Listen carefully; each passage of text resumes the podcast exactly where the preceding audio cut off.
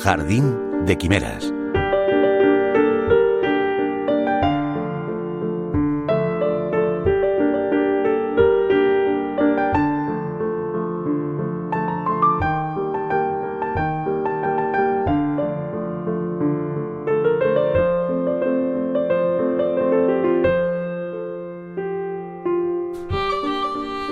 El jazz es uno de los fenómenos artísticos y estéticos más importantes del siglo XX.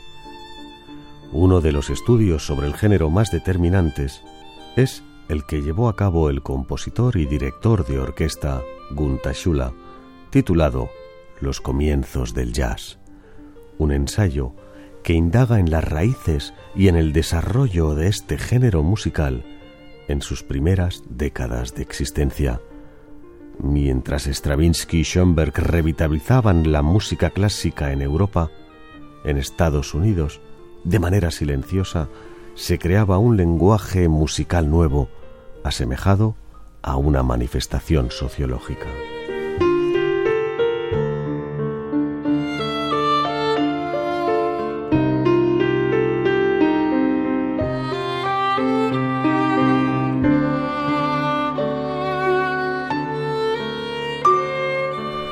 Según Gunta, el jazz surge de la variedad multirracial y multicolor. Las tradiciones del Nuevo Mundo que llegan de África y Europa contribuyen a ello. Estados Unidos es, entonces, un crisol étnico que engendra una música compuesta por elementos expresivos, sonoros, formales y rítmicos africanos y por usos armónicos europeos.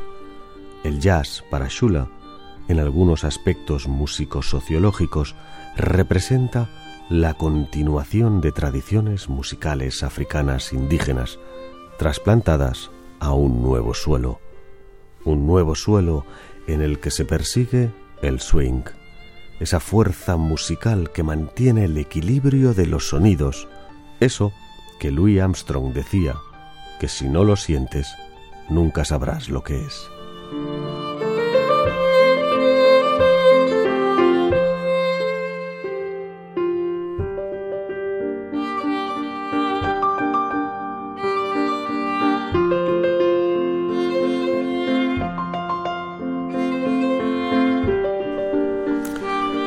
Precisamente Louis Armstrong es indiscutible para el autor, por lo que asegura que cuando el 28 de junio de 1928 Louis Armstrong desplegó las espectaculares frases en cascada de la introducción de West End Blues, estableció la dirección estilística general que seguiría el jazz durante décadas.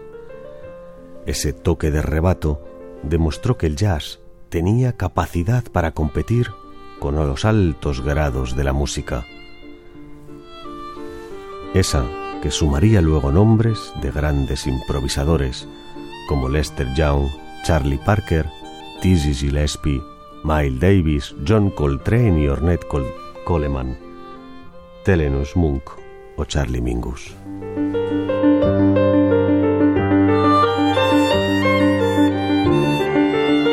Use la voz Radio 5, Todo Noticias.